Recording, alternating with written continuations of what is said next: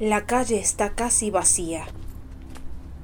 Cada tanto pasa algún vehículo y otros se escuchan a lo lejos en las calles aledañas.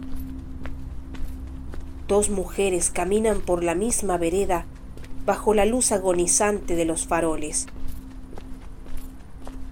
La primera lleva puesta una campera con capucha porque la noche está fría y húmeda.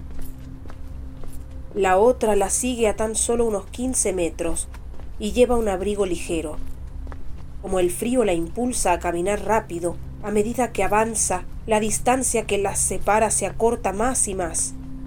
La precursora lo nota con incomodidad y apresura el paso. La capucha no le deja ver quién se aproxima, pero en medio del silencio las pisadas se sienten como golpes. Al notar el recelo de su acompañante, la perseguidora intenta adelantarse.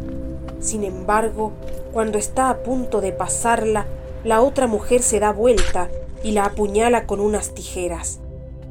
Cuando ve brotar la sangre de la confusa herida, huye aterrada de la escena, sin dejar de musitar que fue en defensa propia.